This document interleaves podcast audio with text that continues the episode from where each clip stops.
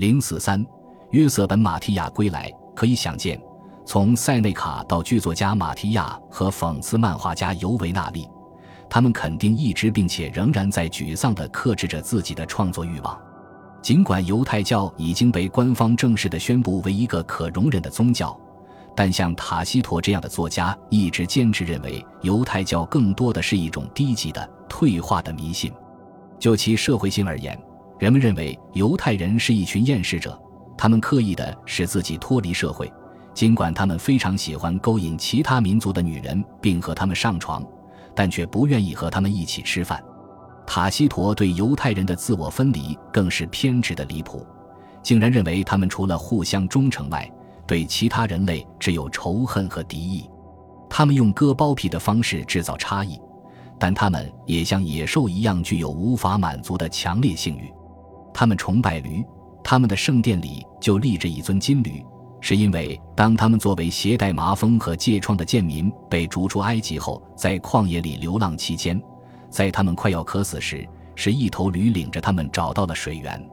同样的，他们经常吹嘘的安息日，起源于下身的腹股沟上长着丑陋的瘤子。这些瘤子在他们流浪的前六天一直折磨着以色列人，因为实在走不动了，他们才不得不在第七天休息。约瑟夫斯写道：“诸如此类的许多荒诞不经的谬论，被亚历山大的语法学家兼图书馆长阿皮翁奉为圭臬而广为流传。对于一个语法学家来说，不去书写真实的历史是一种莫大的耻辱。在当时，人们谈论犹太人的驴崇拜，就庞佛在讨论对角魁和鳄鱼的崇拜一样，这是非常悲哀的。驴对我们来说，就像对其他聪明的民族一样。”不过是一种动物罢了，我们在它身上放什么，它就驮着什么。当阿皮翁在公元一世纪来到加里古拉面前，解释为什么亚历山大的犹太人愿意自取其辱，并且的确冒犯了埃及人时，他才在罗马人的记忆里留下了一些印象。第一个奋起反击他的人是犹太哲学家斐洛，他是托勒密王朝的一个收税官兼财政大臣的哥哥。也是后来在犹太战争中成为提多的第二指挥官的提比略如略亚历山大的叔叔。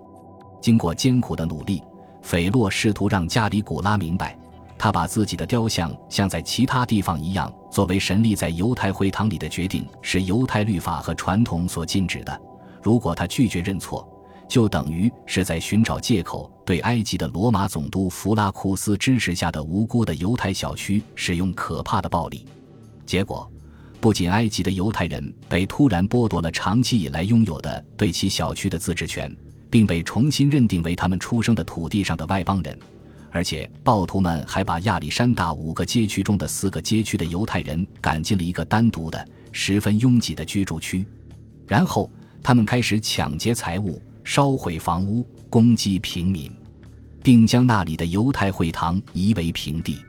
阿皮翁采用的仍然是公元前三世纪的祭司兼于法学家马内松发明的手法，即对犹太历史中讹传的神秘情节进行重复和夸大。他们在瘟疫流行年间被作为不洁和体弱的人驱逐的经历、乐于助人的驴的故事等等。约瑟夫斯在《博阿皮翁》中写道：“对于这样的胡说八道，不仅要用正义的怒火来反击。”而且要用无可辩驳的证据来证明其荒谬，尤其是他们的恶毒说法越耸人听闻，就越有可能抓住公众的想象力。关于犹太人绑架希腊旅行者并将其养肥后屠杀和食用的谎言，就是一个典型的例证。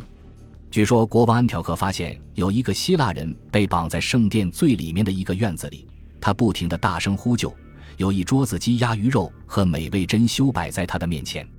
根据谣传，等到他被养得膘肥肉嫩之后，就会被带到一片密林里杀死，然后犹太人就会举行一次秘密的聚餐，吃掉他的内脏。约瑟夫斯甚至在一开始就以一种毫无文学素养的口气，十分尖锐地质问道：“一个人的内脏够数千人吃吗？”约瑟夫斯表现出的惊愕和愤怒，开创了一门魔鬼学，并且一直流传了下来。约瑟夫斯似乎认为。罗马人表现出来的这种强烈的恐惧心理，是对有一个唯一的、无形的，甚至无名的神这一犹太人的呼吁做出的防御性反应。虽然犹太一神教当时对罗马这些异教徒的吸引力常常被夸大，但罗马的作者和演说家群体显然对其十分关注。在尼罗统治时期，塞内卡在谈到犹太一神教那种自以为是的优越感时，甚至说。正是这些被征服的人给胜利者送来了律法。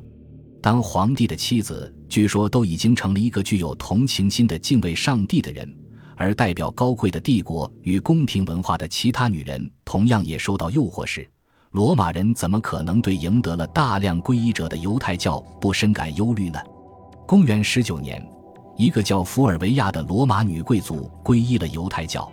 从而招致罗马当局发起了一次对犹太人的驱逐行动。尤为令人震惊的是，据称远在叙利亚阿迪亚波内的罗马小朝廷集体皈依了犹太教。罗马军团曾在这一地区长期驻扎和作战，而其皇后海伦娜曾朝拜过耶路撒冷，并成为耶路撒冷圣殿和居民的资助人。在社会阶层的另一端。那些本来属于犹太人的奴隶，纷纷以皈依犹太教为条件，换得了人身自由。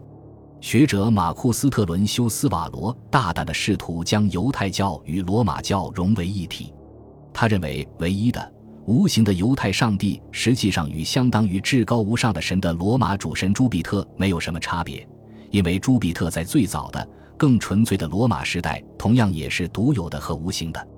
某些最具恐惧症色彩的作品已经背离了这样的认知倾向。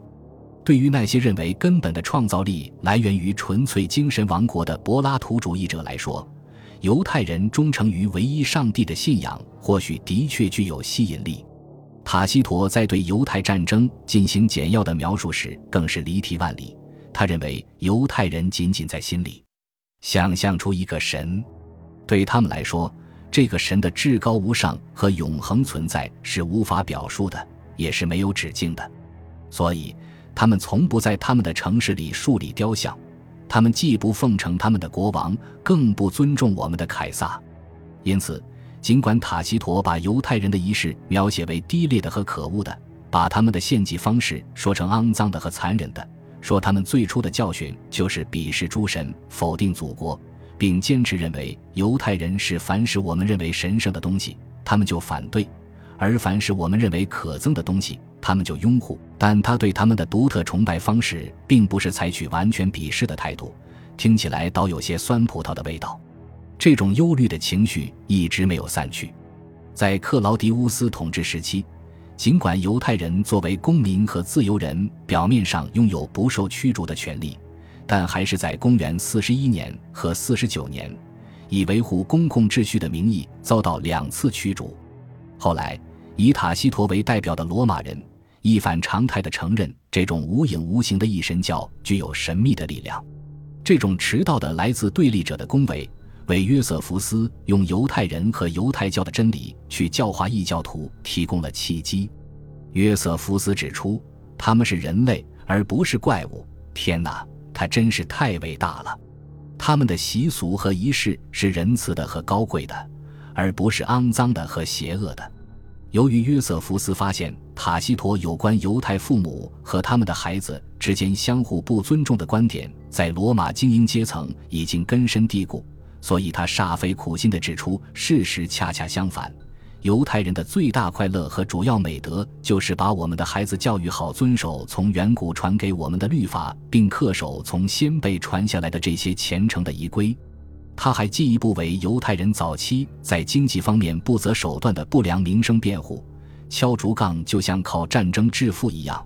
对我们来说是陌生的，因为我们不是从做买卖或贸易领域里得到快乐。我们的家乡远离海洋，是一个富饶的国度。我们从耕作中获得快乐，他耐心地阐述道：“摩西并不是一群道德败坏的人和麻风病人的领袖，而是受到永恒上帝的幻象感召的最古老的立法者，并且后来影响到柏拉图和斯多葛学派。上帝超越了尘世间所有的美的概念，尽管我们只感觉到他的力量，而对他的本质一无所知。他传授的律法书。”是文字文化和生活实践的统一，而雅典人只拥有前者，斯巴达人则只拥有后者。作为一个犹太人的核心意义，就在于从一出生就受到这些律法的反复熏陶。如果向我们的族人问起我们的律法，任何人都会随时告诉你这些律法，但不一定会告诉你他的名字。这是当犹太人刚刚对事物产生意识时就开始学习的缘故，所以这些律法深深地铭刻在我们的灵魂之中。更令人惊异的是，对于这位历史学家为什么在犹太人起义期间制造了如此多的不和谐声音的问题，约瑟夫斯辩解道：“托拉的永久性决定了我们所有人心中的想法出奇的一致。不仅如此，这些律法也没有任何模糊或邪恶之处。”更没有取笑或迷信之物。律法禁止醉酒和鸡奸等恶行，禁止侵犯处女和通奸。律法要求为所有人类的共同福祉祈祷，要体面而适度的埋葬死者，而不要举行过于隆重的葬礼。律法要求尊敬父母，不得放高利贷，禁止负责裁判的誓师受贿。尽管这类社会和宗教准则是犹太人首先制定的，并且已经成为他们独特的。不朽的财富，但包括希腊人在内，所有开化的民族都在奉行其中的指导原则，因而以周末休息的发明为标志。这些准则已经成为一种普世的财产。无论一个城市多么野蛮，无论一个民族多么封闭，都在遵守我们每个星期第七天休息的习俗。其他民族都继承了犹太人乐善好施和以和为贵的美德，以及在经济活动中坚持公正的道德准则，但所有这些都是在没有借助传统权力情况下的一种自我表达，仅仅是依靠本身的力量的推动而形成的，因而被约瑟夫斯认定为独有的犹太特色。他还说，犹太律法根本不需要进一步的辩护或阐述。即使在去神秘化过程中，各种毫无根据的诽谤倾泻在犹太人的头上时，依然如此。因为这些律法就其真实的本质而言是可感的，并不是教导人们不虔诚，而是教导人们保持世界上最真实的虔诚。约瑟夫斯似乎在回击塔西佗的诅咒。这些律法不是让人们互相仇恨，而是鼓励人们用自己的心里话互相自由的交流。律法是非正义的敌人。律法保护艺人，律法排除一切懒散和奢侈，并告诉人们以自己所拥有的未满足。律法禁止人们为了满足更大的欲望而发动战争，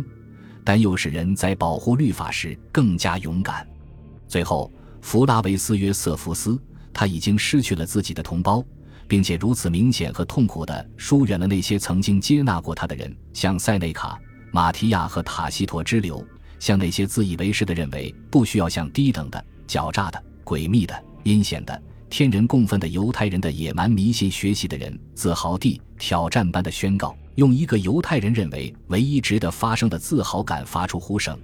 我们在许许多多的事物上都是其他民族的老师。